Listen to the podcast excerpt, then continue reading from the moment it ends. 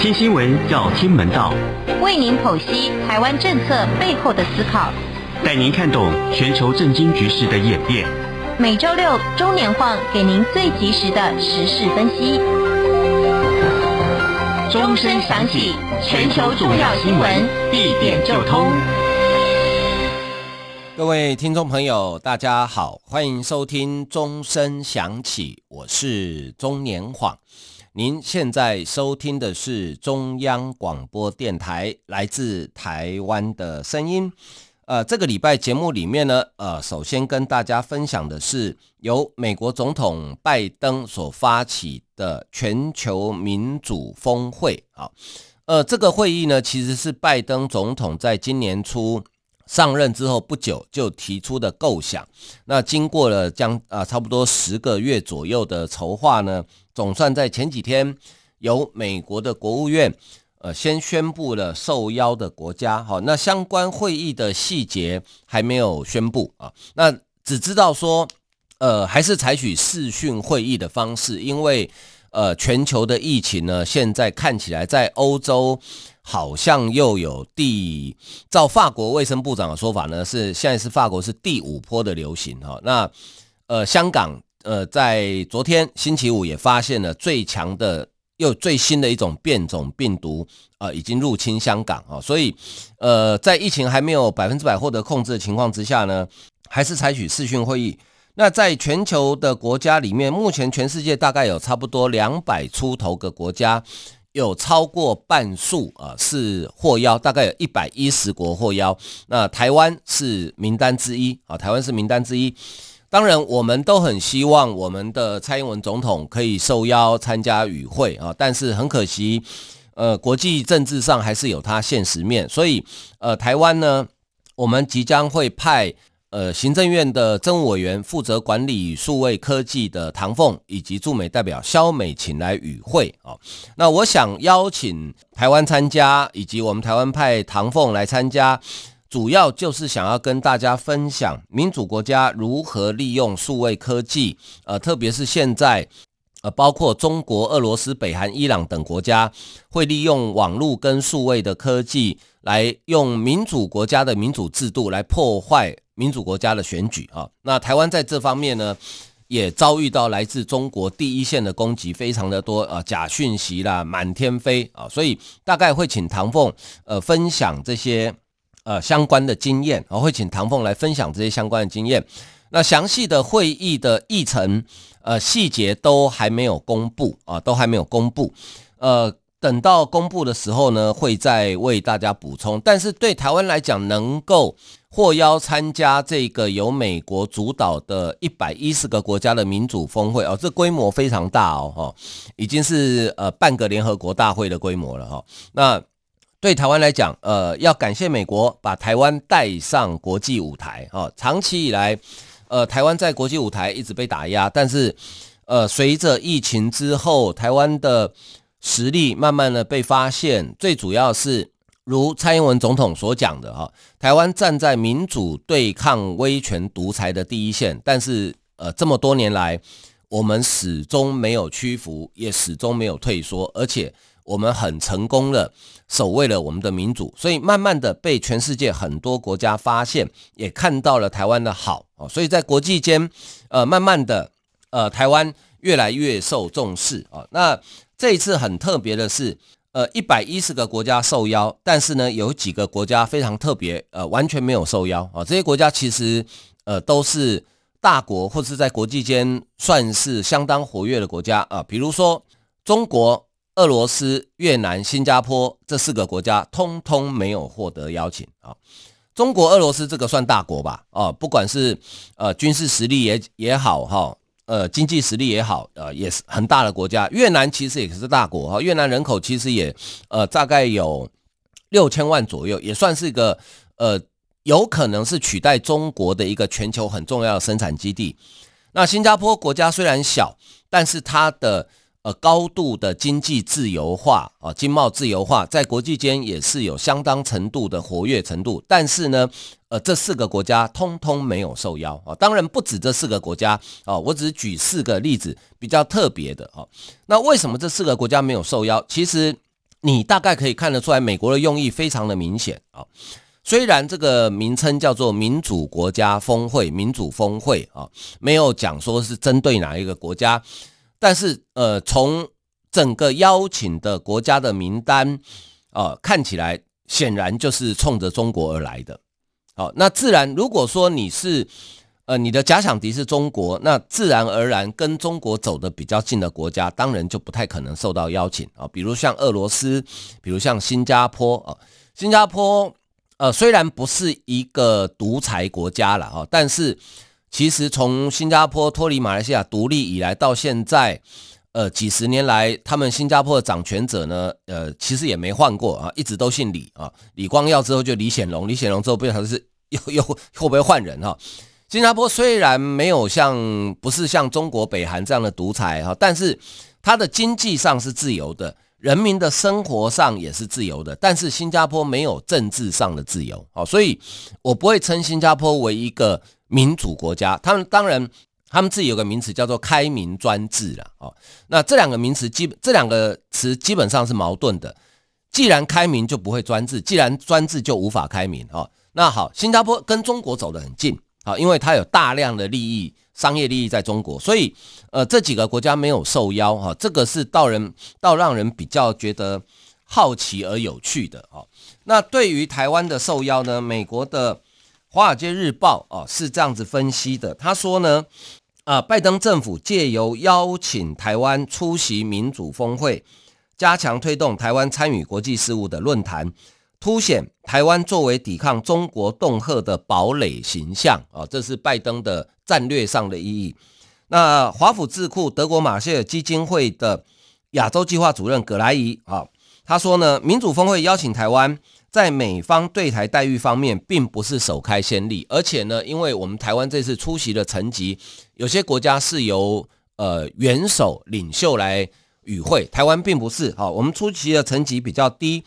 但是呢，尽管如此，仍然有可能会触怒北京啊，仍然有可能会触怒北京，对紧张情势稍见缓和的美中关系呢，也会构成考验啊。那当然，这个就是美国要处理的问题啊。不过，呃，我觉得我们也不用太在乎中国会不会生气，因为中国常常在生气啊，他的生气是常态，不生气是少数啊。所以，呃，还是以台湾的国家利益呃为。最重要的依归了哈，那中国当然生气啦。继他们的首先第一天呢，是他们的外交部发言人赵立坚啊出来批评哈，那接着外交部长王毅啊，在跟利用跟伊朗外长呃阿布杜拉西安举行视讯会议的时候呢，也对于美国举办民主峰会邀请台湾参加这件事情呢，好也发表他的批评。他说呢，呃，美国。主办的民主峰会，本质上就是打着民主旗号，在世界上策动分裂，以意识形态划线，鼓动阵营对抗，试图对其他主权国家进行美式改造，服务美国自身战略需求啊！他还批评美国这种做法违背时代潮流，注定没有前途啊！这是王毅的呃这个批评哦。但是我个人看到王毅的评论呢，我觉得这中间。啊、充满了酸葡萄的心理啊！如果说，呃，照王毅所说的，违背时代潮流，注定没有前途，那为什么会有一百一十个国家，全世界超过半数的国家都想参加？啊，这不就是世界潮流吗？啊，那如果说你们认为美国开民主峰会这种做法呢，是试图对其他主权国家进行美式改造，服务美国自身战略需要？那中国也可以比照办理啊！你中国现在不是也就是要跟美国啊竞逐这个世界老大霸权的地位吗？你们也可以办一个峰会啊！啊，不要叫民主峰会了，因为你们不民主嘛，哈，呃，叫做呃独裁峰会好了，哈，算了，这个太负面了哈，叫做社会主义峰会好了，哈，社会主义峰会，哈。呃，你们也可以邀请，我想以中国在现在在国际间的实力，邀请个几十个国家参与，绝对没有问题的啊，一定办得到。因为光他们中，呃，中国跟非洲国家每年举行的中非论坛都有几十个国家嘛，啊，再加上亚洲啦，很多国家哈，你邀请你们也可以主办一国啊，然后最好跟美国的民主峰会同一天举办，好，大家来互别苗头嘛。你也你也可以，呃，对其他的主权国家进行中国式的改造，服务中国自身战略需求啊。因为你也可以跟着比照办理啊。这种事情以前不是没干过啊。二战结束之后，美国为首的民主集团跟苏联为首的共产集团不是冷战对抗了几十年吗？当时苏联就是我我就跟你美国对着干嘛。哦，你有北大西洋公约组织，我有华沙公约组织嘛，大家对着干嘛？哦，但是最后的结果呢，连苏联自己都解体，变成十几个独立的国家。哦，所以，呃，中国其实你大可以不用这么酸，哦，你们也可以比照办理，那看看世界的主要潮流是什么？哦，其实很简单，任何的政治制度不可以违反人性。独裁、威权、专制、限制人身自由，呃，没有保障私有财产，这个是违反人性的。每一个人都希望有言论的自由，有行动的自由，每一个人都希望自己的私有财产可以得到国家法律的保障，这个叫人性。好，违反人性的政治制度，短期内也许可以靠着高压的统治方式维持它的政权稳定，但是。从人类有这个现代的政治制度以来，也差不多两两三百年了哈。我们看到的民主制度，虽然它有很多的缺点啊，比如说没有效率啦等等啊，但是两三百年来，哪一种制度变成全球政治制度的主流？它叫民主制度。好，不管是欧洲。啊，从中世纪开始的所谓的政教合一，呃，神这个君权神授，啊，到后来的代议式政治，慢慢进化到民主政治，中间也曾经出现过独裁啊，比如说希特勒、纳粹啊，或者像苏联的共产主义等等。但是渐渐的，现在全球绝大多数的国家是推行民主制度制度的，这表示说民主制度才是符合人性的制度，所以它可以永续存在。哦，中国不是没试过啊，呃，习近平刚上任的时候，不是也风风火火的推了一带一路吗？啊、哦，他这一带一路有点有点像是美国在二战之后在欧洲执行的马歇尔计划，还有包含对台湾、对日本、对韩国的所谓的美元，哈、就是利用经济上的援助，希望你能够啊、接受美国的美国式的价值观啊、那中国也搞也搞过一带一路啊，问题是而今安在呢？大多数的国家都陷入非常严重的债务危机啊，甚至连意大利他都觉得说哦不行，我要喊卡了。意大利是欧洲最早参加“一带一路”的国家，现在连意大利都要喊卡了。所以呃，王毅不用这么酸葡萄哈，美国可以找一百一十国，你中国也可以找一百一十国来办啊，对不对？我看你有没有办法嘛。好，所以不用这么酸葡萄，违反人性的制度它是无法永续的哈。那讲到美国呢，美国还有另外一团的这个国会议员访问团哈，呃，在二十五号的晚间啊，来到台湾，这是十一月份以来第二团国会访问团啊，呃，前一团呢是十一月九号由参议员柯宁呃率团的，包含四位参议员跟两位众议员。那这一次来的呢，全部都是联邦众议员，哈，他是由民主党籍的，呃，这个退伍军人事务委员会的主席，呃，这个应该是日裔的，哈，叫做高野，啊，高野率领，啊，呃，他叫做呃，Mark Takano，哈，高野率团访问。那同行来的还有呃，众议员。欧瑞德、呃，斯拉金、呃，杰卡伯斯以及共和党的众议员梅斯，还有国会幕僚，总共十七个人。他们这一行呢，是先到日本，再到韩国，然后呢，呃，就在二十五号的晚上飞到台湾哈，预计在台湾停留两天，会拜访呃国防部、退辅会，哈，那当然也会跟小英总统来见面啊。那这个访问团呢，很有趣哈，呃，有。一个亮点就是这个共和党籍的呃国会众议员叫做呃这个呃梅斯好梅斯好呃他在下飞机之后呢，在松山机场哈呃因为他们搭的是美国的行政专机啊，所以呃白底蓝字写着 United States of America，他就站在那个飞机前面啊拍了一张照片，应该是在松山机场拍的那。呃上面哈呃在个人的 Twitter 上面呢写发了一篇文章，短短写的哈，他说呃 Just touch down on Republic Republic of Taiwan 啊，就是今天。呃，昨天深夜贴的文章啊，所以很多网友说：“哎呦，怎么一觉睡起来，我们被证明了哈，从中华民国被改成台湾共和国了哈，心情觉得还蛮爽的啊。”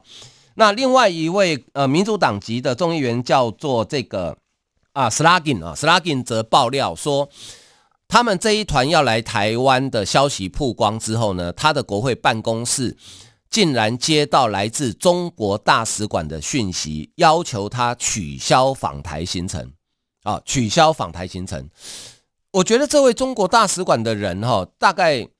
吃错药了哈。他以为美国国会议员是可以受到你威胁的人吗？哦，你以为他那是某小国家、第三世界小国的国会议员吗？哦，人家是堂堂美国的国会议员，你叫他取消？就闹笑话被他公布出来，你不是中国更闹笑话吗？哦，那从拜登总统呃上任到现在不到一年的时间哦，大概才十个多月的时间，呃，已经有三团的国会访问团来过台湾了哈、哦。除了刚刚讲的十一月份两团之外，今年的六月六号，呃，包含达克沃斯等三位参议员呃在松山机场跟小英总统见面啊、哦，所以呃从呃，短短大概十个月里面有三团国会议员访问团来到台湾，也证明了台美关系的确啊是可以说是一九七九年以来啊最好的一个时期哈。那这个骗不了人的，过去美国国会议员也有来台湾访问，但是呢了不起一年来个一团啊，而今年呢不到十个月已经。来了三团了，我想后面应该会来的更多。啊，好，我们先休息一下，欣赏一首音乐。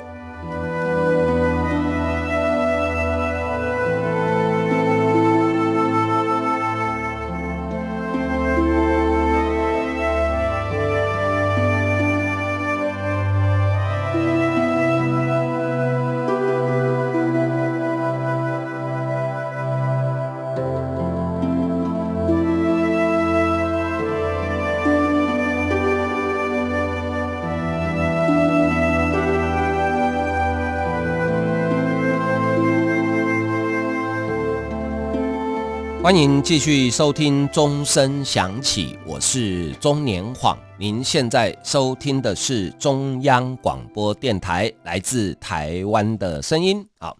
呃，刚刚前前一段讲到说，呃，美国呃，这个因为它全球战略的改变，特别是对中国战略的改变啊，呃，慢慢的把台湾呃一步一步的带上国际舞台。当然，我们台湾因为有非常优秀的半导体的产业，以及台湾的各式各样的呃工位体系，哈，在防疫的时候做出非常优秀的表现，也让全世界注意到。也就是台湾我们有实力，那美国帮我们创造了机会，所以我们现在开始在国际舞台上面崭露头角啊。除了美国以外呢，现在支持台湾或是国际间关心台湾的国家越来越多了啊。呃，荷兰前几天国会才以这个。压倒性的票数哈，只有一票反对啊，支持台湾参与国际刑警组织啊，Interpol 变成观察员啊。那法国的国会议友台小组也才刚来台湾访问过啊，呃，捷克斯洛伐克，接着紧接着立陶宛的国会访问团也要来到台湾啊。那德国欧洲最大的国家德国啊。呃，德国算是欧盟里面最大的一个国家哈。德国在九月份国会改选啊，那已经执政长达十六年的基督教民主联盟呢，以些微的差距啊，输给啊这个这个德国社会民主党啊，输给社会民主党，所以呢，呃，失去执政的机会啊。那梅克尔当然也就是要交接了啊。那呃。因为没有一党过半，所以要组联合政府。经过了差不多将近呃这个快两个月的谈判，哈，呃，终于确定了由德国社会民主党跟绿党还有自由民主党组成联合政府，哈，那已经签署了联合执政协定啊。那因为呃这三个党的代表颜色呢，呃，刚好就是红黄绿啊，所以称为红绿灯联盟啊，叫红绿灯联盟啊。那呃，他们决定哈、共推由这个呃社民党现任的副总理肖兹担任新任的总理，同时呢。在呃，这因为德国主联合政府是在宪政制度里面有规定程序哈，他们会签署一个叫做呃联合执政协定啊。那在这个协定里面呢，哦，这协定总共有九个章节哦，好，其中第七章提到欧洲对呃德国对欧洲以及世界的责任里面呢，多次提到中国，也明确提到台湾啊。呃，他是这样讲，他说台湾海峡现状。只有通过和平方式，以及在两岸均表示同意的情况下，才能改变。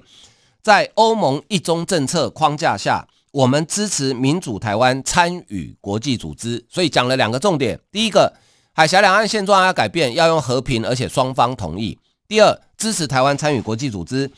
协定里面也写到，好，将中国呃，尤其新疆地区的侵犯人权。行为纳入讨论议题，在香港一国两制原则必须再次得到实施。针对南海及东海主权争议，更期待中国回归国际海洋法的基础啊，在与周边国家和平与稳定中扮演更有责任感的角色。德国新政府虽然说在任何可能的领域寻求跟中国合作，但将是在人权跟国际法的基础上，也希望。在与中国日益增加的竞争中，拥有公平的游戏规则啊，并且与美国等志同道合的国家合作，减少战略性的依赖啊。那新任的外长呢，可能是由绿党的共同主席贝尔伯克啊，呃担任。那他现年只有四十岁，而且。他有可能是德国历史上第一位女性的外交部长啊，很年轻的外交部长啊。那绿党过去的主张一直是对中国跟俄罗斯等可能威胁德国跟欧盟安全的国家，要采取更强硬的态度，用追求价值为基础的外交政策为原则。好，所以呃，如果这个呃贝尔伯克真的出任德国的外长之后呢，可能在台湾跟德国之间的呃非正式的关系哈，当然我们不会天真到说马上会有正式的关系，但是非正式的关系可能会有呃进一步的发展哦，可能会有进一步的发展，因为呃这一个红绿灯联盟本身在选举的时候，他就主张对中国要强硬一点，他们甚至不断的批评梅克尔的政府说，你对中国太过于软弱啊。那梅克尔在卸任前接受专访的时候，他也承认，他说。经过了十六年的执政啊，他终于承认，他说德国对中国的想法过于天真。好，这是梅克尔前一阵子接受专访的时候，他讲，他说德国对于中国的想法过于天真啊。那所以新的政府上来之后啊，他们应该是在十二月就会上任啊，下个月就会上任。新的政府上任之后呢，因为是呃政权轮替，等于是换党执政啊，不是原来的政党，所以应该会有极大的改变啊。应该会有极大的改变哈，我觉得这个是可以预期的啊。那呃，我们的驻德代表谢志伟呢，他是怎么解读这一份呃联合执政的协议呢？呃，谢志伟说哈，德国新政府未来的联合执政协定呢，终于定案了，里面白纸黑字、史无前例的写进台湾哈，以前从来没写过台湾哦，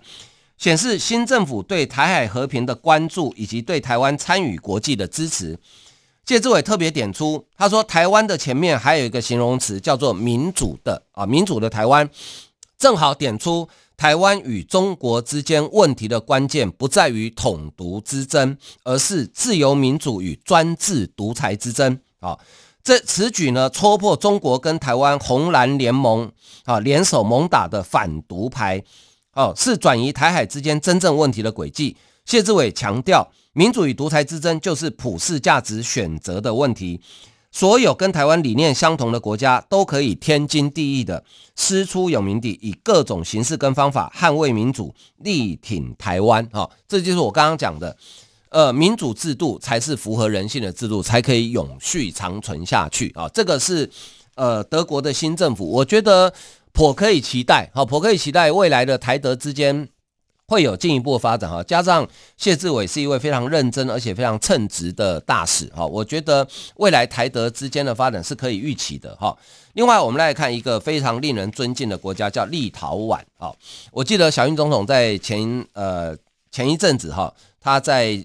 呃 Podcast 直播节目里面呢讲到哈，如果说呃现在可以出国的话哈，他第一个想去的国家是想要去一个非常有勇气、勇敢的国家，叫做立陶宛啊。立陶宛这国家真是不得了啊。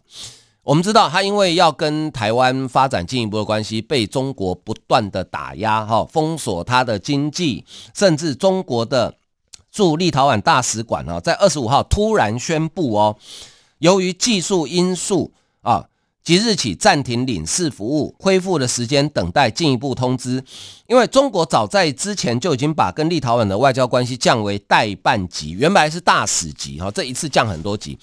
结果没想到。呃，这个宣布才放了半小时，又被拿掉了，哦，所以我就笑中国不敢嘛，有种你就跟立陶宛断交嘛，对不对？我们正好跟立陶宛建交啊，我求你唔干啊，好，我笑你就不敢嘛，好，但是呢，我觉得立陶宛的勇敢不止在这里，他的外交部长兰斯伯吉斯现在正在美国的华盛顿访问，好，呃，我觉得他真的太讲得太棒了哈，他接受访问的时候他讲，哦，他说，呃，立陶宛正正在推行。啊，他说这个兰斯吉博斯受访的时候，他说哈，他说中国不仅切断与立陶宛企业的往来，更试图煽动其他国家不要跟立陶宛做生意，因此产生的损失，他个人认为只是暂时的现象，因为市场会自己调试，企业也会自行做出调整的因应啊。立陶宛产品多数是与中国合作，甚至是在中国制造。因此，立陶宛现在积极建立自己的供应链，使其更具韧性，更能够抵挡这类胁迫与合约削减的间接制裁。啊，我觉得这个除了呃政治人物有勇气之外，立陶宛的人民也很有勇气啊。大家想想看，如果中国是这样对待台湾，在台湾的人会怎么反应？可能会有人出来骂政府哦，说啊，你看吧，搞意识形态吧，害我们没钱赚啊，我们要赚钱了哈，开始就有人上街头了。诶，在立陶宛没有诶，哦，这个国家人民真的非常有勇气哦，追逐了七百年的民主跟独立，果然不是浪得虚名啊。我觉得对于民主自由的渴望，已经深入到每一个立陶宛人的 DNA 里面了。那兰斯吉博斯强调，立陶宛正在为其他的国家示范啊！你看这国家人口不多，但是多有志气。我来帮全世界做示范啊！如何抵抗这类胁迫？经济胁迫未必表示这个国家需要放弃独立的外交政策决定。你可能会被威胁，会在中国媒体的头条被怒斥，但尽管如此，你还是可以挺过去。你说这个国家伟不伟大？如果这个国家没有勇气，他当时不可能用手牵手、人链的方式去抵挡苏联。呃，兰斯伯吉斯啊，呼吁各国，尤其是欧洲国家，必须强化参与印太，以提升经济安全。现在每个国家与印太区域脱离不了关系。部分北约盟国正挑起印太的重责大任，为各国提供安全保障，意味着立陶宛至少也得了解这个区域正发生的事，或可能参与其中啊。那当然，他此行华府呢，也得到美国的保证。他跟美国副国务卿雪曼会面的时候，雪曼强调，美国铁一般坚定与立陶宛团结在一起啊。美国对台湾的支持叫坚若磐石啊，跟立陶宛团结叫做。铁一般的坚定啊！那立陶宛国会有台小组主席马尔德基斯啊，即将率团访问台湾啊。他在前两天受访的时候说，立陶宛访问团想要向台湾传达的讯息是：台湾，你们在这个地方也有朋友啊。这一次来的不止立陶宛，波罗的海三国，包含爱沙尼亚跟拉脱维亚的国会议员都会一起来台湾访问啊。来自波罗的海国家的朋友啊，这个其实台湾人对于。呃，波罗的海国家相对比较陌生呐，哈。那过去我们习惯称它为波罗的海三小国，哈。但是，呃，我在这里希望大家不要再这样称呼，因为波罗的海三小国是中国使用的称呼啊，有点藐视了。我们就称它为波罗的海三国，这样就可以了哈，不要去分大国小国哈。非常感谢。